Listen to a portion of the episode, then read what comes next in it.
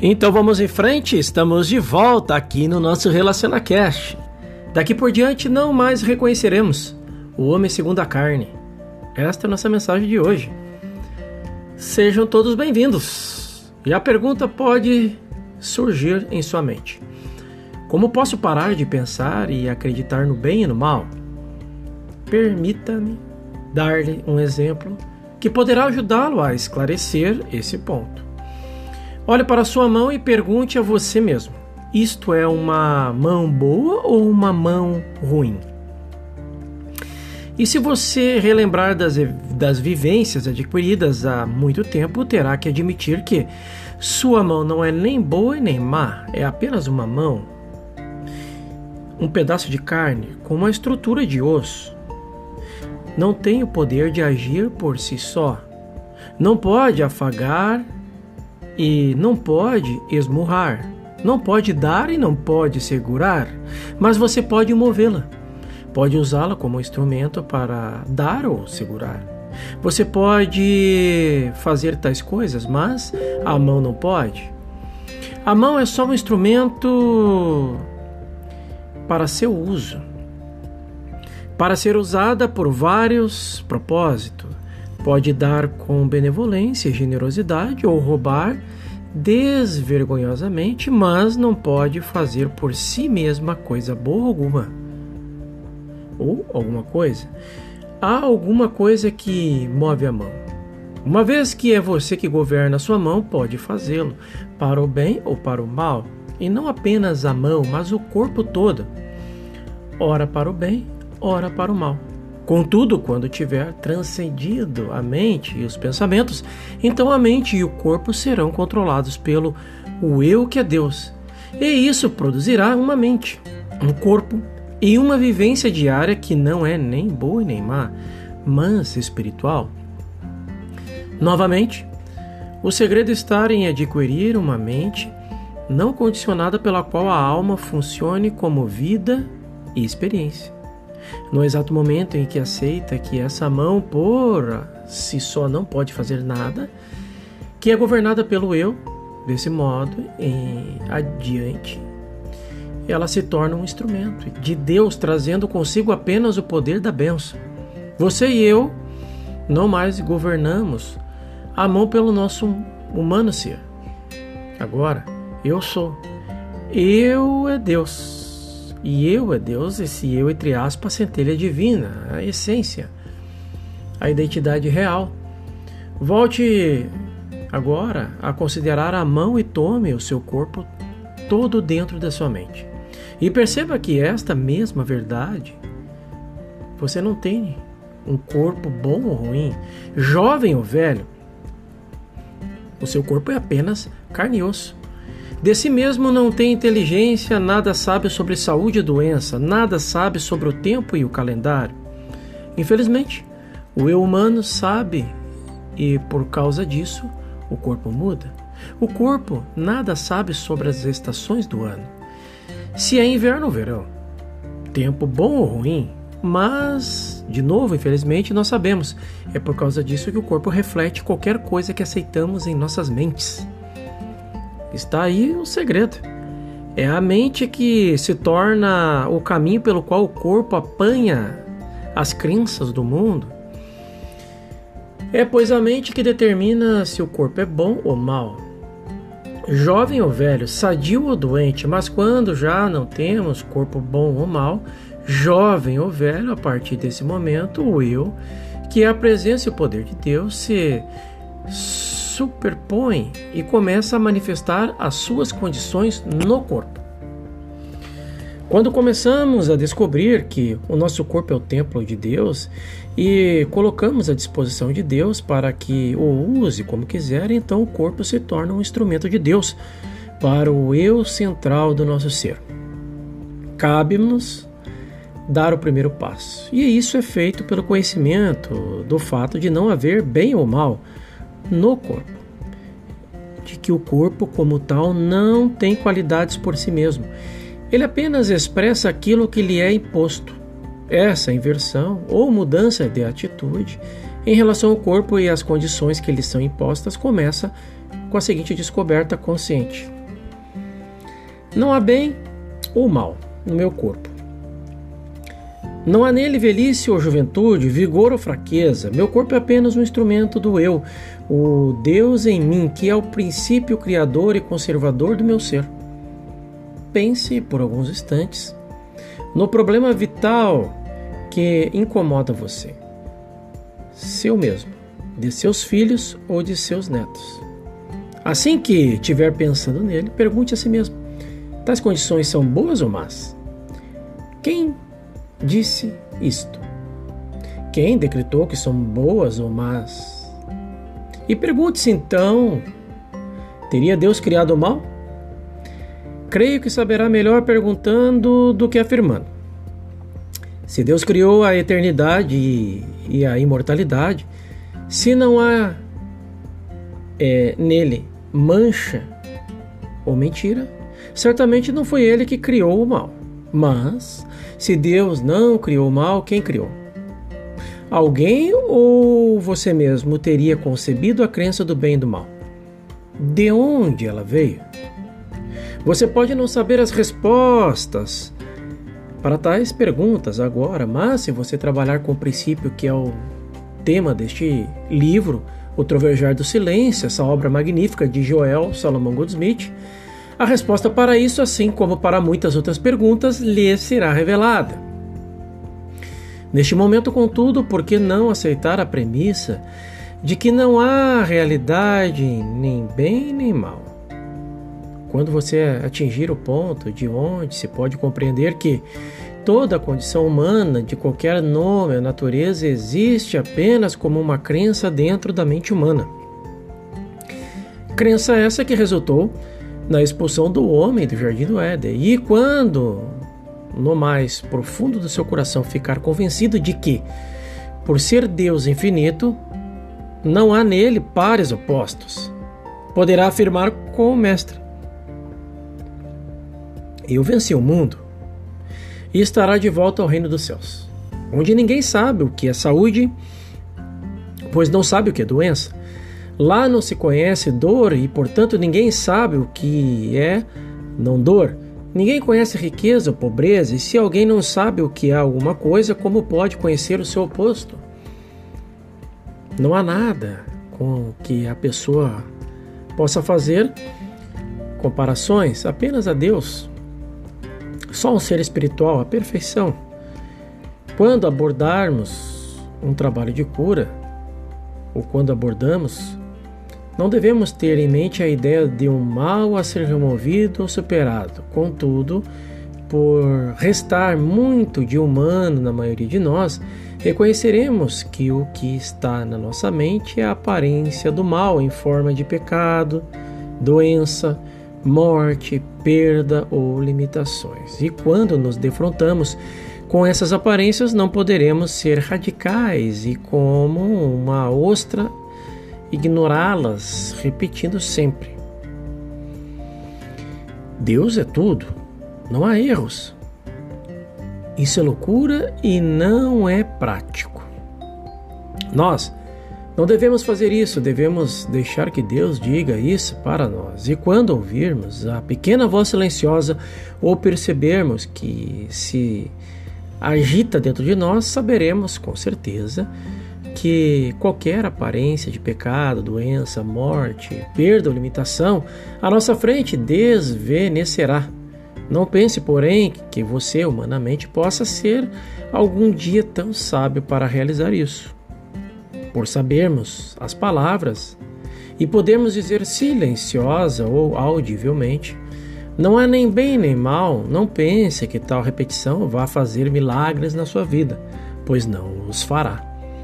Você tem que, ou você tem de vivenciar essa verdade até que transborde de você, tem de prová-las mais e mais dentro de você mesmo. E mais ainda, não esqueça que se for tentado a dizer isso para quem quer que seja, antes que se torne tão evidente, transbordante como se o mundo visse isso em você, perderá o que recebeu. E o que é pior, poderá perder até a possibilidade de demonstrar isso nesta encarnação. Ninguém pode desperdiçar a palavra de Deus. Ninguém pode dela se gabar, jogar com ela e pensar que possa conservá-la consigo. Você apenas pode provar esse princípio na medida em que o abraçar fortemente dentro de você, mantendo-o sagrado, mantendo-o secreto, mas usando-o. Use-o a qualquer hora, com qualquer parcela de erro, com o que se deparar nos jornais, no, nos rádios, na sua família, na rua, em qualquer momento e lugar em que se defrontar com o erro, volte-se para dentro e pergunte-se: Poderá isso me fazer acreditar no bem e no mal? Poderá fazer-me aceitar dois poderes? Se puder fazer isso, abster-se de aceitar ou julgar pelas aparências, não será tentado a sanar alguma coisa ou alguém, mas ficará dentro de si mesmo e fará o julgamento correto estando dentro do jardim do Éden, que representa o seu domínio espiritual, o seu estado de harmonia divina. O reto julgar sabe que no princípio era Deus. Deus criou tudo o que foi feito e Deus olhou para aquilo que tinha feito e achou muito bom. Será você capaz de ser fiel a essa verdade? Se as feias aparências mostram a sua cabeça, será você capaz de superar a tentação de ser por elas enganado? Eu aceito somente Deus como a verdadeira substância de toda a vida. Não posso ser induzido a aceitar bem e mal, pois há só espírito. Há apenas uma vida. A cura espiritual não pode acontecer no plano humano, ela só pode acontecer quando você tiver parado de pensar nas pessoas, nas doenças, nas condições, nas crenças e nas pretensões de e tiver voltado para o Éden onde só há Deus, o Espírito, a totalidade e perfeição. Ninguém pode mesmo ser um curador espiritual que trabalhe a partir dos efeitos ou que ore a partir da tentativa de corrigir algo no mundo de Adão. Pois se isso viesse a ocorrer, ele só teria trocado um sonho desagradável por outro sonho agradável. Se conseguisse melhorar o quadro humano, teria só uma boa materialidade ao invés de uma materialidade ruim. Não estaria, por isso, mais próximo do reino de Deus. Certa vez, eu estava sentado numa sala com uma pessoa que estava, em todos os sentidos, muito próxima da morte e sentia o mesmo desconforto em qualquer um que qualquer um sentiria em tais circunstâncias. Perceba, eu que não havia nada que pudesse fazer para evitar o pensamento ou o passamento, eu não tinha dons ou palavras milagrosas que pudessem impedir o que parecia inevitável. Teria de vir algo das profundezas internas, ou iríamos ter um funeral. Tudo o que pude fazer foi me voltar para dentro, para a pequena voz silenciosa e esperar, esperar, e por vezes suplicar e pedir. Finalmente veio algo, e a, as palavras foram estas: Este é o meu filho, bem amado, no qual me compraze. Ninguém teria acreditado nisso se o tivesse visto. Aí estava a doença em sua forma terminal, aí estava uma pessoa morrendo, e apesar das aparências, a voz disse: Este é meu filho bem-amado, no qual me compraze. Após ter recebido tais palavras, não demorou muito para que se tornasse um fato real em demonstração de e a saúde e a harmonia e a totalidade foram restabelecidas. Noutra ocasião, fui chamado ao lado de meu próprio pai que jazia numa tenda de oxigênio e, de acordo com os médicos atendentes, estava em um leito de morte. Eu fiquei ali, sem palavras ou discernimento que pudessem mudar essa aparência para a saúde, e ali fiquei eu, como ficaria qualquer um diante do próprio Pai em tal situação. Mas com uma diferença, eu sabia que se Deus fizesse ouvir a sua voz, a terra se derreteria. Estando eu ali a observar o meu pai que respirava pelo aparelho, me vieram as palavras: Nem só da respiração vive o homem em menos de cinco minutos, ele fez o sinal para a enfermeira para que retirasse o aparelho. E dois dias depois estava fora do hospital. Quem decretou que essa condição era ruim? Esta é a pergunta. Deus não foi. Ele só disse: nem só da respiração vive o homem, e o que dissipou a crença de que o homem vive do alento, e provou que vive pela vontade de Deus. Você pode ter dificuldade apenas enquanto retiver a crença em dois poderes. Estará, porém, livre tão logo comece a olhar para qualquer condição, tendo em mente o seguinte: quem te disse que estás nu? Quem te disse que isso é pecado? Quem te disse que és mal? Quem te disse que isso é doença? Quem te disse que isso é perigoso? De onde veio? Terias Deus dito isso para alguém? Estes são os questionamentos que devemos fazer. No momento exato em que perceber que sua função como curador espiritual não é remover ou sanar doenças ou acreditar que Deus assim o faça, ou que haja alguma fórmula ou afirmações que possam remover doenças, mas sim que a sua função está em saber a verdade de que toda a criação mortal é construída sobre a crença do bem e do mal. Você não saberá então nem ter saúde nem de doença, de pobreza ou de riqueza, mas apenas de um contínuo transbordamento de harmonia espiritual o jardim do Éden.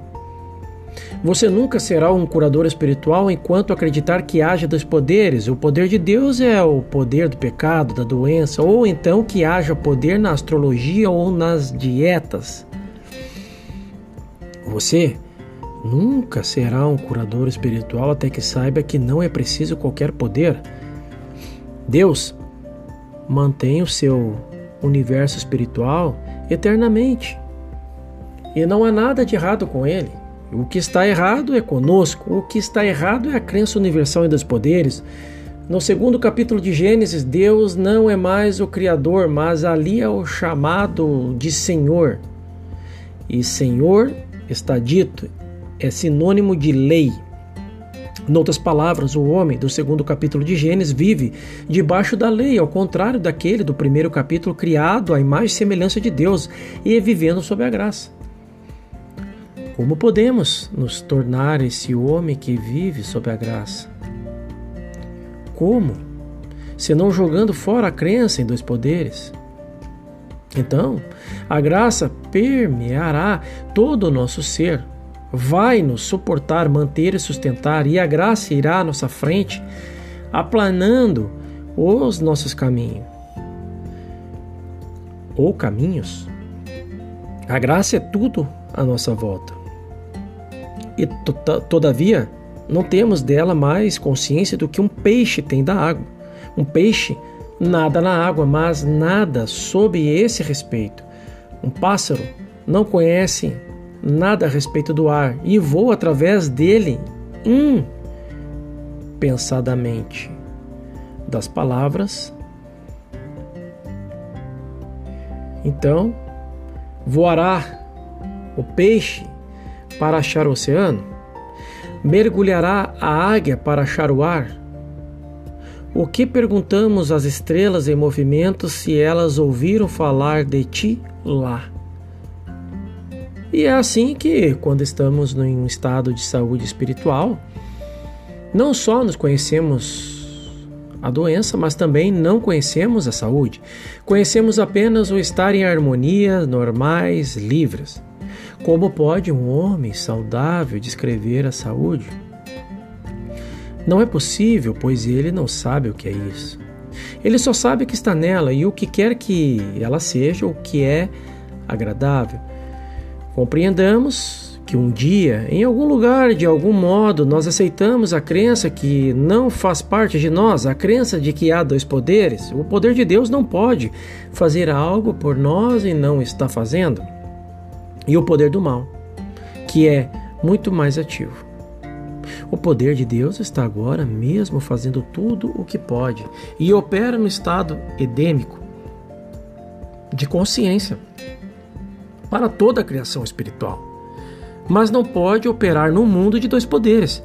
Essa é a razão pelo qual, por mais éticos, bons e benevolentes que nós ou os nossos vizinhos poss possamos ser, nós e eles estamos debaixo do pecado da morte, de acidentes e guerras. E mais e mais surge a pergunta: como podem existir tais coisas se há um Deus? E a resposta é estarrecedora. Há um Deus, sim, mas não no conceito humano, não há Deus no segundo capítulo do Gênesis, mas sim um Senhor Deus que é a lei de causa e efeito, a lei kármica. Quando subimos para além da lei karma, do karma, não estamos mais sob a lei, mas sob a graça. Em outras palavras, estamos vivendo como no primeiro capítulo do Gênesis, onde não existem tais coisas como bem humano ou mal humano. Aí não há pecado e nem há pureza, só há Deus. Se tivermos algum problema, quer nosso, quer de alguém da família, de um amigo, paciente ou um discípulo, ou se alguém buscar em nós a harmonia, por achar grande a nossa compreensão, deveremos praticar este princípio de nem bem e nem mal em nossa meditação. Pai, aqui estou esperando me comunicar com você, mas com qual finalidade? Transformar o mal em bem? Se é isso que é necessário aqui, você não teria feito antes que lhe eu pedisse. Todavia, não parece que você esteja fazendo qualquer coisa a respeito, e pois talvez não seja necessário. Onde está o Espírito do Senhor, aí está a liberdade. Onde está o Espírito do Senhor, não há mal, não está o mal. Então, o que será do mal? Ninguém jamais descobriu para onde vai a escuridão quando entra a luz quando o sol se levanta e aí está a luz, e na sua presença não há escuridão. Na presença de Deus não há pecado, não há falsos apetites ou doenças, perdas ou desemprego, insegurança ou perigo, pois todas essas coisas desvanecem na sua presença. Onde Deus é, não acho o mal. Encontro Deus, Deus como minha torre alta, como minha saúde física, como meu suprimento, Deus como um todo, em tudo, o que quer que isso seja em si mesmo.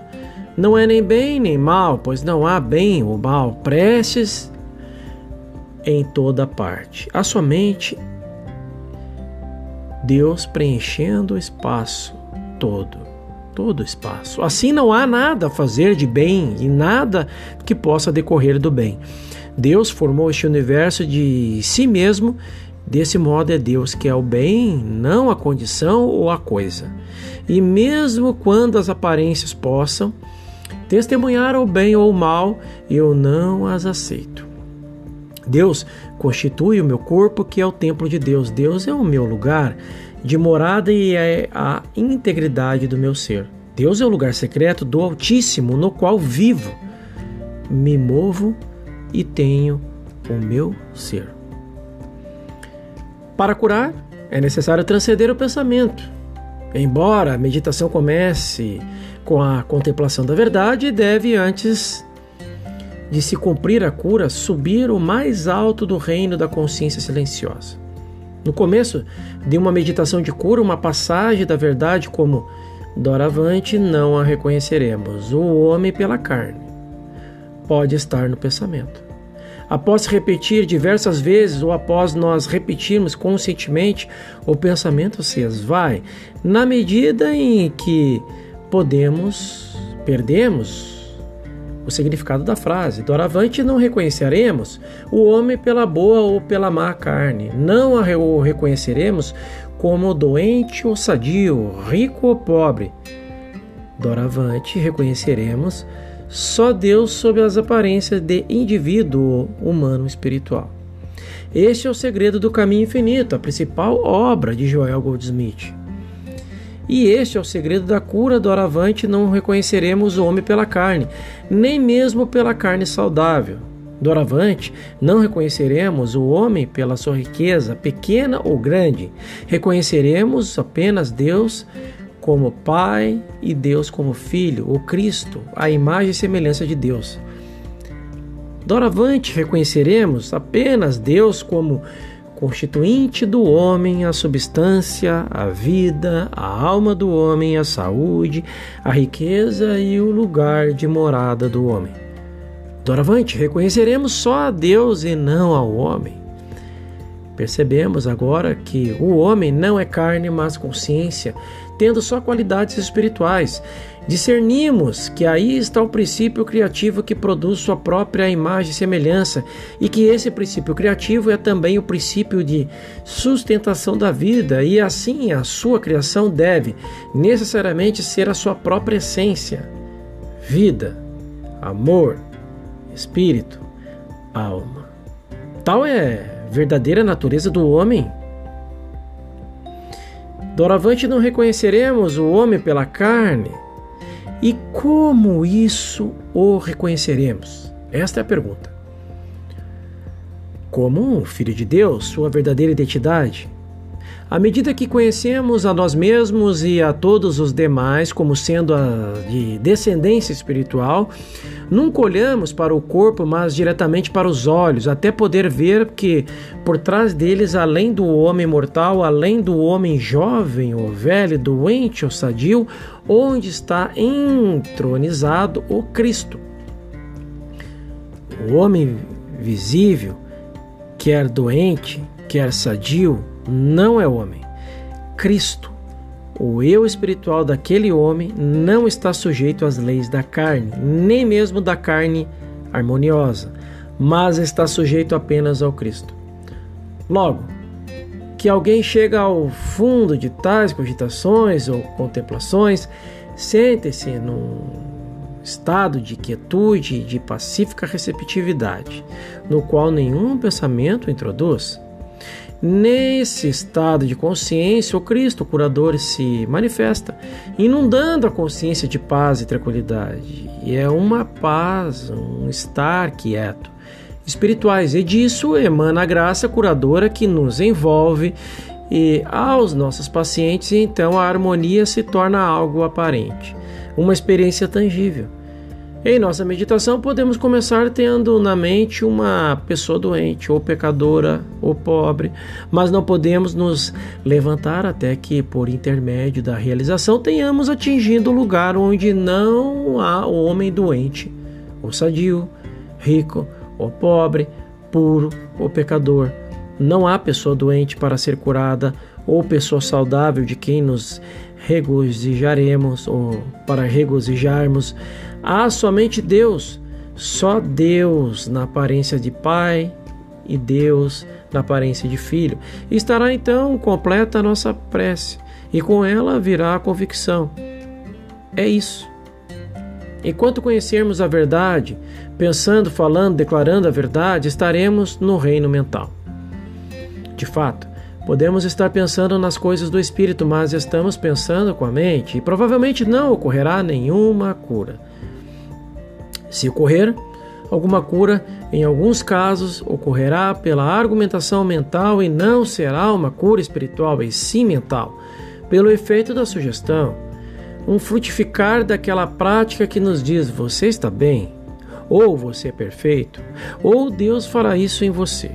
E a mente aceita a sugestão e ela responde, o que não é uma cura espiritual, pois o paciente meramente aceita a sugestão de uma outra mente. No caminho infinito, Não fazemos sugestões, nunca usamos a palavra tu ou você. Num tratamento, nunca usamos o nome do paciente, nem mencionamos o nome da doença, da queixa ou da condição em tratamento e nem deixamos a pessoa introduzir-se em nosso pensamento depois dela ter pedido ajuda. Quando estamos em contemplação, não focalizamos o paciente sim Deus e as coisas de Deus que conhecemos, ou as leis de Deus que compreendemos, ou de que tenhamos lido ou tentamos agora realizar. Nós não esperamos a cura por qualquer coisa dessas, porque não podemos trazer à luz o Filho de Deus do segundo capítulo de Gênesis, de onde sai Adão, o homem de carne. O único modo pelo qual esse homem de carne pode ser devolvido para o Éden é sua harmonia espiritual normal, não pensando a respeito dela, mas sim entrando naquele estado de silêncio de que não reconhece bem ou mal. Quando não temos desejos, não temos mais desejos do bem e do mal e somos então puros, o bastante para estar no jardim do Éden, que é sem desejos. Não é um estado de desejar o bem, mas de puro contentamento com o ser. Convido você a meditar sobre mais essa passagem de Joel Goldsmith. O Trovejar do Silêncio. No nosso próximo episódio, vamos falar sobre este é um universo espiritual. Eu te espero lá. É bem interessante essa mensagem.